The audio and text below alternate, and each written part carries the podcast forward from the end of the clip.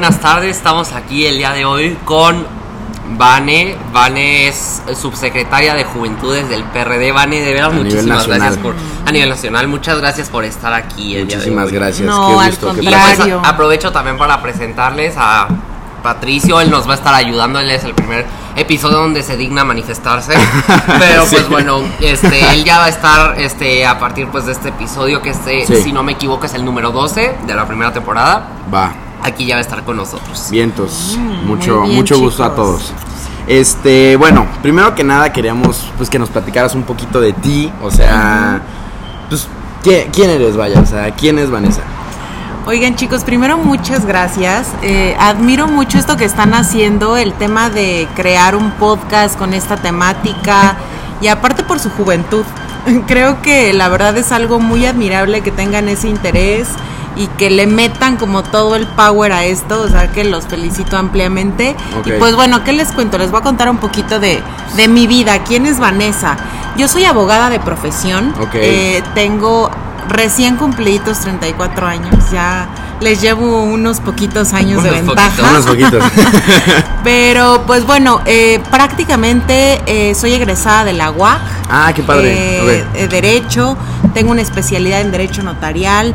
Actualmente estoy cursando una maestría en perspectiva de género. Ok. Y pues bueno, eh, todo mi tema como abogada lo estuve haciendo dentro del tema inmobiliario, estuve trabajando en varias notarías y pues al prácticamente al, al, al momento de, de, de entrar al tema político hace unos años ya tenía la alarma ahí que no nos Una deja alarma. concentrar.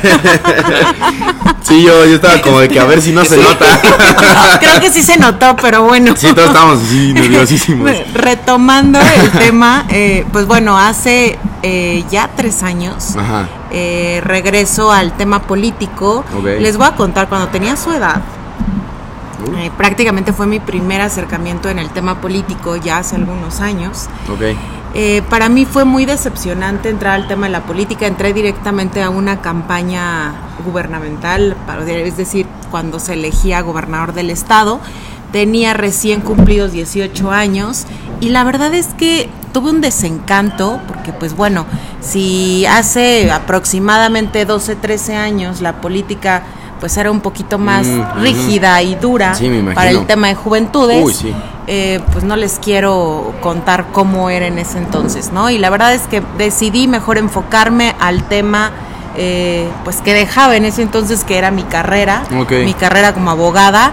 Y pues dicen que siempre vuelve a ti lo que siempre has querido, ¿no? Es así, es así. Y regresa a mí el tema de esta candidatura tan importante, la cual abanderé hace casi tres años, que fue la candidatura a la presidencia municipal de Querétaro. Ok. Y pues la cual estoy muy orgullosa de, de haberlo hecho porque pues bueno, ¿qué les puedo decir yo a ustedes que están entrando ya en estos hecho, temas? yo, yo te descubrí en la campaña y me salió tu publicidad en Instagram y cosas así. Ah, mira, súper te bien. descubrí a, a Raquel también. Si me estás viendo, Ah, Raquel, Raquel, te mando un mandamos un Te mandamos saludote. un saludo, Raquel. Pero bueno. No, yo cuando, este, cuando fue esa elección yo estaba... Pues era pandemia, ¿no? Sí, eh, íbamos saliendo casi de la ¿Cómo pandemia. fue tu campaña en la pandemia? Fue complicada. Creo que fue la primer campaña política donde no hubo mítines, pues Sí, obviamente con sí. un número eh, exorbitante de gente. Y todos con cubrebocas. Sí, claro, con cubrebocas, Sí, eh, pues obviamente se, se estiló mucho la campaña eh, en aire, que es decir, por Ajá. medios, en redes sociales. Eh, las, las reuniones o los mítines que podíamos hacer pues eran reducidos Limitados. porque tienes que seguir las reglas que te marcan pues las instituciones, ¿no? Y en Claro. este caso sí fue complicado por ese tema, la difusión y aparte que yo venía una candidatura ciudadana. Yo no tenía una militancia como tal en un partido político y pues este partido me, me dice, pues ven, estamos abriendo estas posibilidades a las ciudadanos, jóvenes. claro, y a los jóvenes y pues fue muy importante porque pues bueno, como mujer joven, eh, como siendo ciudadana, pues fue algo triplemente complicado, pero la verdad es que algo muy gratificante. Ok, no, sí, me imagino que la, la campaña en pandemia es súper complicada. Pues, fue un boom, nadie se lo esperaba. Muy complicado, pero creo que todo lo, todas y todos los que salimos en esa elección tan importante sabemos ahora que, pues bueno, si hay forma de hacer campaña un poquito más mediáticamente hablando. claro. Y sobre todo que contagiaras, ¿no? El contagiar esta, esta cuestión que hoy, que hoy ustedes me comentan, el salir como mujer joven, el hacer un- una diferencia real y, y por, por supuesto motivar a más juventudes a que sí se interesen Sí. en los temas políticos. Sí, porque la apatía está muy dura. Muchísimo. Na- nadie quiere salir a votar, nadie se quiere. O sea, es algo. Ah, es, es una apatía muy generalizada en, en la generación. ¿Tú qué le dirías a los jóvenes para que se motiven a ejercer su derecho al voto, los que ya pueden votar obviamente este, este año? Fíjate que siempre, y, y bueno, ustedes lo pueden vivir, ustedes tienen casi recién cumplidos 18 años. Todavía no, Yo pero todavía ya no. casi. pero Eh, ya tengo INE, es lo que importa. pero ya la tienen. Ya la y, y creo que ustedes tienen ese ímpetu de querer sí salir a votar. Sí, por supuesto.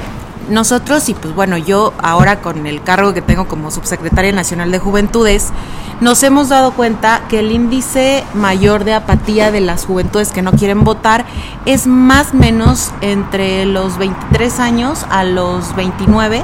¿Por qué? Porque ya sufren un, un tema de, pues ya les pasó algo, Les es tal, les indiferente, o cualquier tipo de situación que ya tuvieron alguna experiencia política y pues su- surge esta parte de la, del ya no querer involucrarse. Entonces, ¿tú crees que sea por eso? Porque, por ejemplo, pusieron, depositaron su confianza en algún candidato, ese candidato les falló y ya por eso ya no quieren volver a salir a votar. Sí, sí, claro, digo, a mí me pasó y lo puedo decir porque así, así surgió el, el- el tema conmigo, ¿no? Yo entré en un tema cuando tenía su edad muy interesada y después viene ese como dolencia que te queda de, pues bueno, no me cumplieron o no me incluyeron o Sí, claro. el desgaste como tal, ¿Tú ¿no? vienes de una familia política o es.? No, no, mi familia no es política. Yo soy, En mi- mi familia es igual. Sí, sí, sí. Sí, la mía no, igual. No, no, Sí. na- nada, cero política. Eh, inclusive cuando yo salgo esta candidatura me dijeron, pues bueno, ¿y, y qué va a pasar, no? Pues con sabemos. bendición. Sí, sí, te damos la bendición, mi bendición. y el voto también, ¿no? el voto. Era Claro, por importante, supuesto. era importante al menos tener el Sí, voto sí. de tu familia, pero sí, claro que es importante el, el decir esto porque, pues bueno, yo creo que vas descubriendo eh, para qué y, y cómo la gente quiere que te involucres en estos temas. Y yo sí le diría hoy a los jóvenes, los y las necesitamos urgentemente porque es una elección decisiva y creo que independientemente de la- las simpatías, las militancias, las juventudes son indispensables en esta Somos elección. Literalmente el futuro de México. Y el Mm, presente. Yo diría que el presente. Porque- el presente. Exactamente. El presente para tener un mejor futuro. Digo, en este caso, digo, ustedes ya tienen casi la mayoría de edad, Ya, algunos ya, Casi, casi, pero al final, pues yo tengo una hija chiquita, tengo una Sí, hija claro. de un año Ah. que, pues digo, no, no quisiese que, que dejarle en un futuro una mala elección por por algo que no que por la apatía o por el hecho de no ejercer Sí. simplemente un derecho y creo que eso es lo más importante que ahora las juventudes están dejando de lado es un derecho que si no lo otorgas pues prácticamente Lo estás dejando ajá al Sí, aire también siento que a nosotros no nos costó nuestra democracia. O sea, porque venimos de pues luchas democráticas para... Sí, lo que andábamos hablando ayer. Sí, exacto, para sacar un partido de Oye, 70 ¿qué es años para de ti el poder. PRD? ¿Por qué el Sí. PRD? Fíjate que para mí el PRD significó mucho porque fue el único partido que estaba incluyendo a las juventudes, Mm. a las mujeres y la- estas candidaturas ciudadanas sin militancia. Ustedes saben que para obtener y por lo regularmente en los procesos internos de cada uno de los partidos que conocen, te Sí. exigen una militancia, ¿no? Sí, sí, y sí, creo que es normal. Pero también hay muchísima gente muy capacitada dentro de la sociedad civil organizada que pueden tener esos cargos y ser pues unos rockstar y, y Claro. ¿qué les digo? Explotar al mil todo eso que la ciudadanía exige de un servidor público. ¿Y tu familia también es perredista? No, no, no, no. En este caso yo no tenía una afiliación perredista. A mí recurren como alguien, una profesionista, una mujer ciudadana joven, que le abren esta posibilidad de las candidaturas ciudadanas. Porque yo no tenía una afiliación perredista. O sea, ustedes y también el PRI, este, me di cuenta que eran mujeres, tanto el PRI, el PRD, Este, el- no, el verde no fue verdad. El Eh, verde era tenían candidata a hombre, gobernadora y candidata a presidente Es correcto, pero sí, fue una elección donde había muchísimas mujeres En la la las boletas eh, electorales. Ok. Y Oye, y- ustedes van a hacer alianza en algunos eh, municipios o en todo el estado va a haber alianza. pues El tema ahorita y que acaba de salir la semana pasada es que en Querétaro van a haber candidaturas en común. Ajá. El término candidaturas en común quiere decir vamos con un solo candidato o candidata en los municipios o en, en los distritos locales. Sin embargo, ahí pues cada uno de los partidos surge con su planilla eh, de elección conforme salga la votación. Y en este caso, eh, si a mí me lo preguntas, pues, el tema de la capital es algo donde ya tenemos casi que decantado que vamos con un, esta candidatura en común. Ok. Eh, y pues vamos a seguir trabajando en los temas que, que siguen en los demás municipios y en las candidaturas a nivel local en los distritos eh, para el Congreso del Estado. Oye. ¿y qué es lo que más te enorgullece de Querétaro? Híjole, yo creo que Querétaro es un estado que literal pues tenemos un nivel de vida Sí, muy claro. bueno. Los No podemos de vida. Sí, Querétaro es la ciudad más una cara de, de- la más, de es las de las más, más caras, caras. y acaba de salir, por cierto. sí. Y yo creo que también eso le deja la vara muy alta para este proceso Ay, electoral a quien llegue.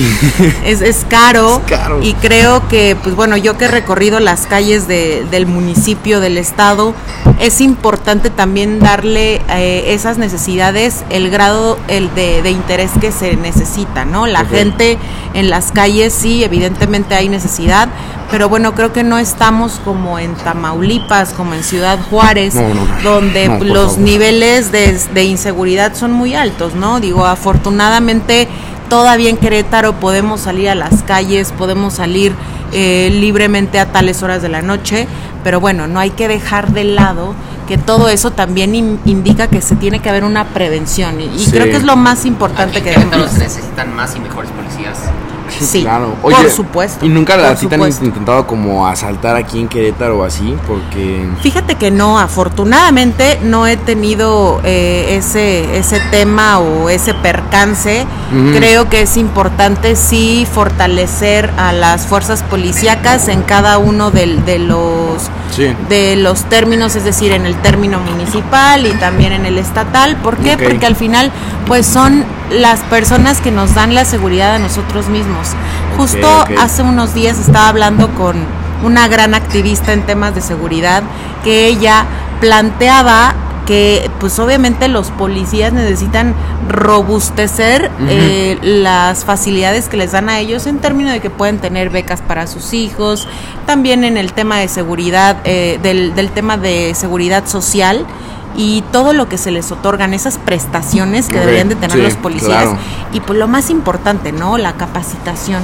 Creo que eso es importante para tener eh, pues un ejército que defienda como tal el estado a, a riesgo, ¿no? Pues sabemos que somos frontera con muchos Sí, estados con- que están en cuestiones Guanajuato. difíciles. Hidalgo, el Estado de México. Exactamente. El Estado de México queda cerca de, de Querétaro, sí. La verdad es que sí, sí nos ha tocado seguridad, este, o sea, Querétaro la verdad es- sigue estando bien en, seguridad. A mí una vez sí me intentaron asaltar en el centro. ¿Cómo crees? Sí, estaba tomando una foto de un atardecer y de repente, ah, nada más eh, así un cuate así chaparrito, pero así, pero ponchadísimo, pelón, con cicatriz en la cabeza. Yo, y como que me la empezó a armar de tos y yo, de, no, ya, ya, ya.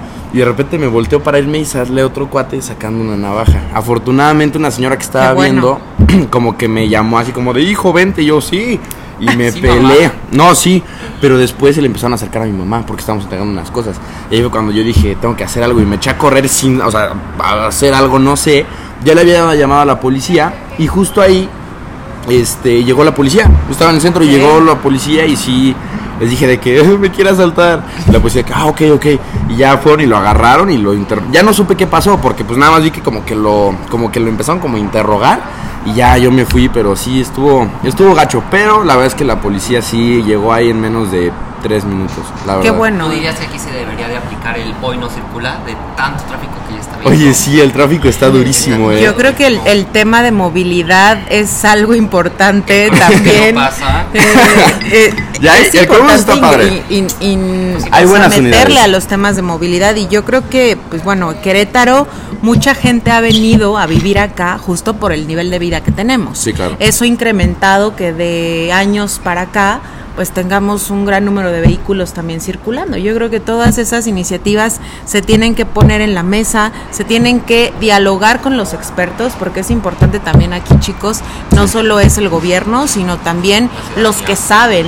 En este caso yo hacía mucho ímpetu en mencionar, por ejemplo, el tema de los arquitectos, los de los los ingenieros, los Claro, que saben sí. precisamente cómo va la construcción de la ciudad, creo que es importante tomarlos en cuenta. Uy, Sí, no, por supuesto. Sí, 100%. El, Oye, y en el tema de la contaminación, ¿tú cómo ves el, el tema del río? O sea, yo literalmente vivo El río. muy, muy Vives muy de- cerquita. del río y luego si me llegan que si los mosquitos, que si el olor, o sea, yo paso No, diario y hay muchísimos activistas que sí están como muy preocupados Claro, por claro, el río. claro, muy claro. preocupados por el río. Y yo creo que no nada más el río, digo, eh, tenemos un mundo donde el tema climático la verdad es que nos está golpeando bastante. Ay, sí, digo, vemos sí. ahora las estaciones del año varían demasiado, vemos Estamos que... en invierno. Sí, sí, sí, claro. y, Y es un y buen de calor. muchísimo calor, entonces Sí, imagínense no. cómo vamos a estar en, en primavera, que ya faltan... En primavera va a caer nieve. poco. Entonces, sí, sí, sí. Necesitamos, yo creo que sí, una estrategia eh, climática y todo este tema del río. Yo creo que ahorita lo que se está haciendo para poder eh, rescatarlo, pues es una iniciativa muy, muy buena. ¿Cuándo empiezan las campañas aquí en Querétaro? Aquí en Querétaro ahorita, por ejemplo, estamos en, un proceso interno en lo local. Los partidos políticos al interior ya empezaron sus intercampañas. Después ya viene el proceso de la veda y en marzo inician formalmente las campañas en, lo marzo. local. Ok. Un poquito antes ya inician, inician la- las del tema federal. Que pues bueno, eso ahorita estamos en, el, en la intercampaña en el Uy, tema el- federal el que acaba de- de federal. terminar. Pero pues bueno, es importante tener en claro que Ok. en estas fechas pues hay que seguir Claro. promocionando y sobre todo chavos, el, este tema que tocaron al inicio que es el sí salir a votar por quien Sí, ustedes quieran, por pero quien sí quieran, ejercer su por derecho. quien Oye, quieran. ¿el, el PRD va a liderar alguna de las candidaturas hacia presidencias municipales aquí en Querétaro? Fíjate que eso todavía está eh, en el tema de la mesa política, si se van a hacer ca- por el de este tema de las candidaturas en común, pero pues obviamente esperemos que sí estemos liderando en algún municipio el tema de una candidatura en común. Oye, yo te tengo una pregunta interesante que la A verdad se me acaba de ocurrir. El PRD es un partido pues de izquierda, ¿no? Entonces, tú, tú no, no militas en el PRD, pero tú simpatizando con el PRD, o sea, un partido de izquierda, ¿cómo ves las decisiones del gobierno federal que la encabeza un, un presidente. Que es como una así pseudo izquierda rara, pero que se, se, se percibe como izquierda? O sea, como de izquierda a izquierda, ¿qué se piensa de López Claro. Obrador? No, nosotros siempre hemos eh, total recriminado las decisiones que se han tomado del gobierno Ok. federal. Sí, por supuesto, no, No. el desaparecer las instituciones, el desaparecer tantos programas sociales que ayudaban a muchísimas personas, creo que ese es el gran descontento que hay y los actuales programas sociales que han impulsado, pues creo que prácticamente lo único en lugar de ayudar, pues te crean como una estabilidad momentánea. Como una, como una, sí, como una falsa estabilidad. Sí, de una todo falsa está bien. estabilidad y pues creo que por eso el país está como está. Yo sí lo vería, no lo vería como una izquierda, lo vería como una dictadura. Estamos ese ese tema que emana diariamente desde las mañaneras de Palacio Nacional es ¿Has visto prácticamente mañaneras? Eh, Fíjate que no les tomo tanto en cuenta, pero cuando tengo que observar Creo algún que, tema creo que todos hemos pues, visto todos alguna vez hemos una visto. mañanera. Todos, alguna les hemos visto, visto. pero ¿Cuánto duran las mañaneras? creo que como una hora, ¿no? Como una hora, ¿no? Una visto hora o- mañaneras- mañaneras pues tres prácticamente horas. ¿Tres no, horas? no hay un tiempo límite para No, las pues, no, mañaneras. para Las mañaneras. Exactamente, pero sí, no, definitivamente eso, más que izquierda, yo lo veo como una dictadura Oye, en el- y mal. Y entonces, de eh, las eh, gubernaturas que quedan, Tabasco y Chiapas, ¿el PRD liderará alguna? En esos temas nacionales, actualmente creo que todavía no se decide. Solo quedan esas dos. Eh, Sí, solo sí, quedan esas sí, dos. Deberían de, deberían de, inclusive todavía ahorita, chavos, en, en el proceso de este, este tema, hasta que inicien formalmente las campañas, se pueden llegar a mover eh, algún tema, aunque ya haya un candidato porque- o candidata, se pueden llegar a dar movimientos. ¿A poco? O sea, en- por en ejemplo, el tema si, de los partidos. si por ejemplo en, en la coalición Xochitl ya está, o sea, digamos, ¿todavía se podría cambiar? o No, ya no, no. Xochitl En el no? tema de Xochitl Federal. ya está Ajá. prácticamente que es ella y es candidata única en los tres partidos. Aquí más yo lo llamaría en los temas, por ejemplo, de eh, la elección a diputados federales. Ah, ok, ok. En las, en cada una de las de las Senado. planillas que traen, también en la elección de Senado, en las fórmulas que traen cada uno de los partidos. Yo creo que todavía eso puede prestarse, inclusive hasta en las en los que van en, en las gubernaturas, aún se puede llegar a mover hasta que no se candidata gobernadora en el 27. En el 27 no sé, pero bueno, hay que dejarlo abierto porque creo que O sea, no todos en algún momento, por un cargo de elección por supuesto que no. Presidenta, ¿ya cumples la edad mínima para ser presidenta? todavía no.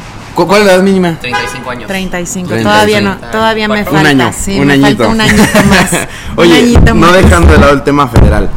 ¿Tú cómo ves a las dos candidatas? Porque creo que hay como es una es como una competencia que por lo menos yo nunca había visto, porque son dos mujeres de dos partidos ahí chocando por la presidencia, viendo, o sea, qué va a pasar. Porque pues normalmente era ahí este cuate, ah, y también falta el otro partido, y el, y el de Independiente, y es él, y es cual. Pero aquí son dos mujeres, dos personas, dos, part- do- dos frentes, ¿no? O sea que es Morena y Frente. O sea, son Exacto. dos opciones que Y están... Movimiento Ciudadano. Bueno, pero falta agregar esa parte. Bueno, falta, bueno, sí, Movimiento Ciudadano también emerge Un como una tercera fuerza.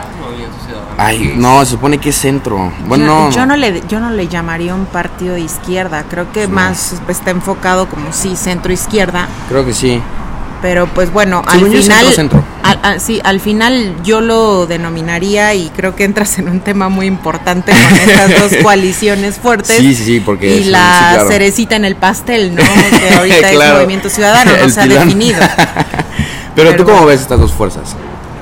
Para mí, digo, de entrada, yo yo me autodenomino feminista, Ok. soy activista también y defensora de derechos eh, de las mujeres. Súper. Y pues bueno, a mí me encanta ver a dos mujeres actualmente, independientemente de la ideología, Claro. que estén abanderando esta candidatura tan importante. Digo, es algo que para nosotras es histórico. Sí, sí. El tener estas dos candidaturas y el tener esta candidatura a la presidencia de la República con dos mujeres, Sí, claro. para nosotras es un avance bastante, bastante eh, real. Y lo más probable, que es como 99% probable, es que la siguiente Sí, que vamos tengamos tener una presidenta. presidenta de la República. tengamos una Y presidenta. pues eso también es histórico. Ahora, Sí, claro. entra- Ya los poderes, los tres poderes a excepción del Ejecutivo ya son encabezados por mujeres.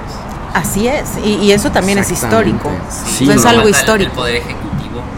La que Suprema pues, Corte ya ya algo- pronto ya pronto va a ser Sí, ya sí, pronto Es va a que ser la Suprema Corte al paso que vamos va a desaparecer así con los nombramientos de ministros del y así.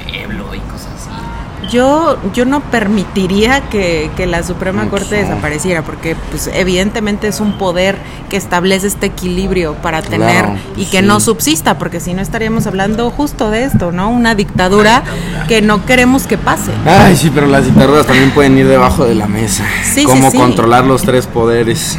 Y, y que- yo creo que ahora por siempre eso es tan querido. importante que ustedes tomen en cuenta todos estos puntos para así salir a ejercer un derecho que tienen, ¿no? Sí, claro. Fuera de la ideología, fuera de todo y ver lo que hay y lo que no hay y lo que no queremos que Y desaparezca. ahora, en la política exterior, ¿tú cómo ves que ahorita en este sexenio se ha posicionado México?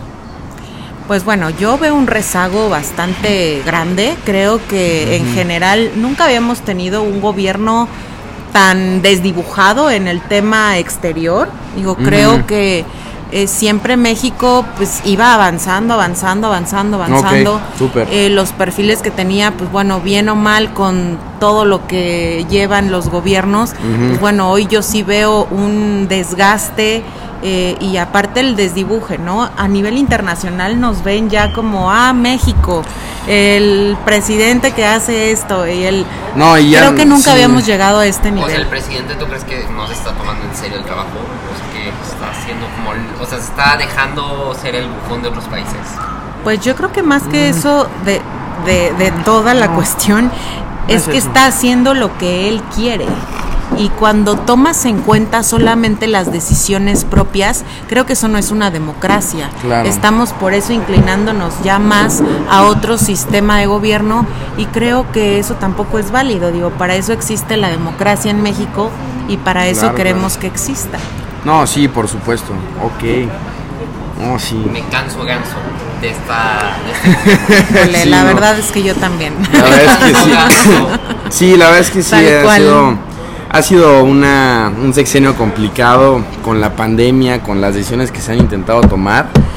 Que sí, la verdad es que... Muy complicado. ¿Y tú cómo ves a la oposición? O sea, porque mucho se habla de que pues son, hay muchas mayorías, ¿no? O sea, y realmente pues se, se ha escuchado mucho que no hay como una oposición real. Eso que yo no comparto, yo creo que sí hay oposición, pero tú cómo lo ves, el tema de la oposición. Yo creo que sí hay oposición. eh, yo hoy veo a una mujer que se la está partiendo muy cañón en toda la República y ese es Xochitl Galvez. Ok. Y yo sí veo que, pues bueno, aparte es algo histórico el tener a tres fuerzas políticas juntas, Sí. que anteriormente pues éramos... Sí, no, la verdad es que sí, estas elecciones son históricas. Sí, en son todo históricas sentido. en todo sentido. En todo sentido. Y pues bueno, yo la verdad es que sí diría que esta mujer que hoy está banderando esta candidatura, pues sí tendríamos que darle un voto de confianza Ok. por todo lo que está pasando, por el hecho de pues juntar a tres, a tres fuerzas políticas, el Juntar a ponerlos de acuerdo. Yo no quisiera imaginarme cómo son esas mesas No, pues, de complicadas. Horas y horas y horas. Eh, porque si con un partido, imagínate cómo son Sí. de tediosas, ahora junta a los tres, pues digo, ya lo estamos viendo, pero yo creo que sí hay una intención muy clara y creo que la ciudadanía al final, pues fue lo que dijo, ¿no? Ya no más imposiciones de candidatos, ahí sí la sociedad civil habló, se armó y dijo, pues acá estamos nosotros también, ¿no? Sí, no, claro. Queremos ser partícipes y que nos hagan partícipes de esto. Bueno, ya para concluir, ¿qué mensaje le darías a los candidatos que van a buscar un cargo de elección popular en estas elecciones? Pues bueno, yo prácticamente eh, a todas las candidaturas que van a emerger en este proceso electoral les diría, es un gran proceso el que se va a vivir, pero también tienen que hacerlo con ese gran compromiso, ¿no? Sí, claro. El gran compromiso de sí incluir a todas las personas y de salir a esta candidatura que van a abanderar con ese compromiso que es salvar a México y salvar la democracia, que es lo que implica que sigamos todos teniendo las mismas oportunidades. Sí. ¿Y qué te deja, qué te deja esta entrevista, esta plática? Este podcast. La verdad me encantó, chicos. Ay, es bueno, muy bueno. importante que ustedes que están chavos hagan este tipo de dinámicas. Eh, y más así, ¿no? Como en un tema más relajado, Mucho, que muy relax. salgamos y que son sus inquietudes. O sea, yo creo que no hay un guion como tal establecido, sino que ustedes Sí, lleguen, no. pregunten y que se dejen ir. Sí, sí, exacto. Bueno, Vane, Mil gracias, de verdad, por, tu haber tiempo. Muchas Al gracias. contrario, Ger, Patricio, muchas gracias. Y, a aquí los andamos. oyentes y a los que nos ven, muchas gracias por llegar hasta aquí. Saludote. Nos vemos. Bye.